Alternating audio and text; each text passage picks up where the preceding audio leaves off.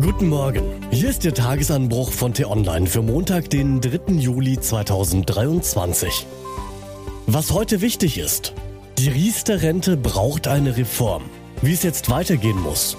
Heute geschrieben von der T-Online Finanzredakteurin Christine Holthoff am Mikrofon ist Till Schäbitz. Hi.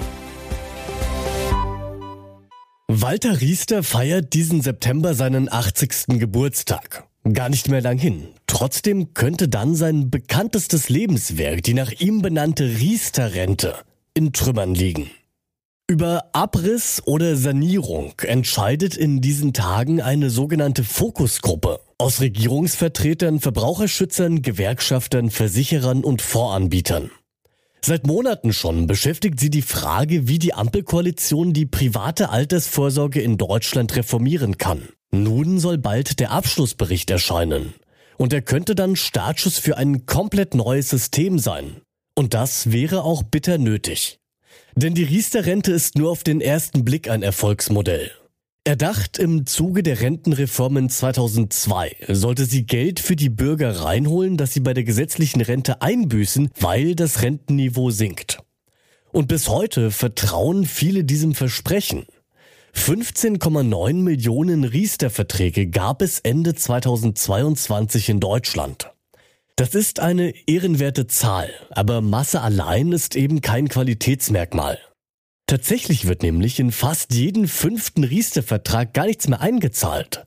Nur noch knapp 10 Millionen Sparer rufen die staatlichen Zahlungen auch ab.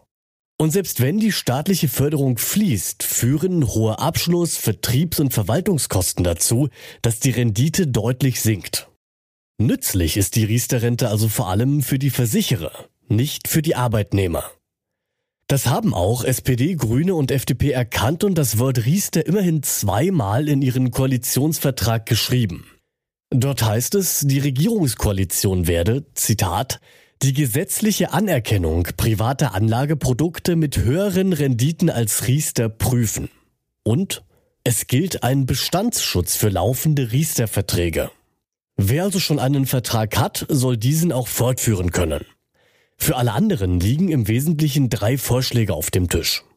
Die Bürgerrente der Versicherer, die Extrarente der Verbraucherzentrale und das Fonddepot der Voranbieter. Je nachdem, zu welcher Empfehlung die Fokusgruppe kommt, könnte tatsächlich vieles besser werden. Oder im schlimmsten Fall alles so schlecht bleiben, wie es schon ist. Kaum etwas gewonnen wäre mit dem Vorschlag des Gesamtverbands der Versicherer. Zwar könnten mehr Menschen die Bürgerrente nutzen als die Riester-Rente und dort höhere Beträge einzahlen, aber die Versicherer würden an den staatlichen Zulagen sogar noch mehr verdienen als im jetzigen System schon. Deutlich besser wäre es, wenn sich die Verbraucherschützer mit ihrer Extrarente durchsetzen. Dann könnten die Bürger freiwillig einen Teil ihres Bruttogehalts über einen vom Staat eingesetzten Träger langfristig und breit gestreut in Aktien anlegen lassen. So wären hohe Renten bei geringem Risiko möglich. In eine ähnliche Richtung geht der Vorschlag des Bundesverbands Investment. Bürger sollen ein Fonddepot führen, das mindestens bis zum 60. Lebensjahr laufen muss.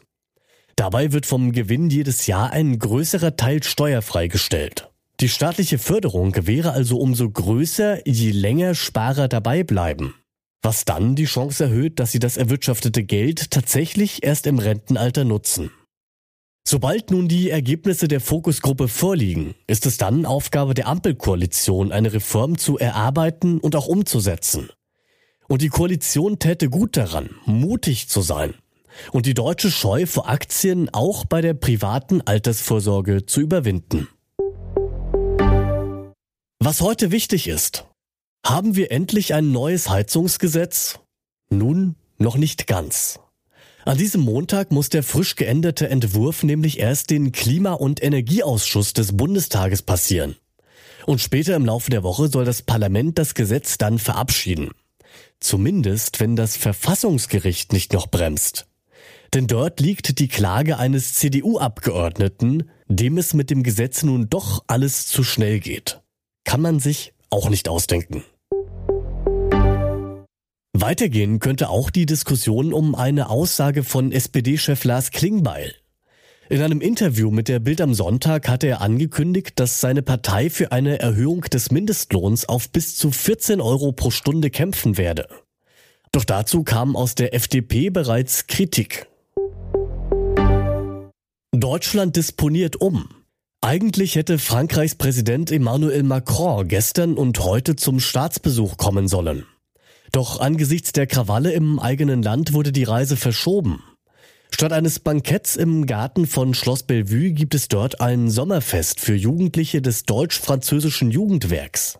Einer der Gründe dafür ist, dass kein vorgekochtes Essen weggeworfen werden soll. Und was ich Ihnen heute besonders empfehle, bei uns nachzulesen, ist ein Stück über die chinesische Tennisspielerin Peng Shuai.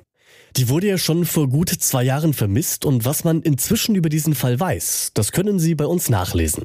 Den Link dazu finden Sie in den Show Notes und alle anderen Nachrichten gibt es auch auf t-online.de oder in unserer App. Das war der T-Online Tagesanbruch, produziert vom Podcast Radio Detektor FM. Die Wochenendausgabe mit einer tiefgründigeren Diskussion finden Sie jetzt im neuen Podcast Diskussionsstoff. Einfach nach Diskussionsstoff suchen und folgen.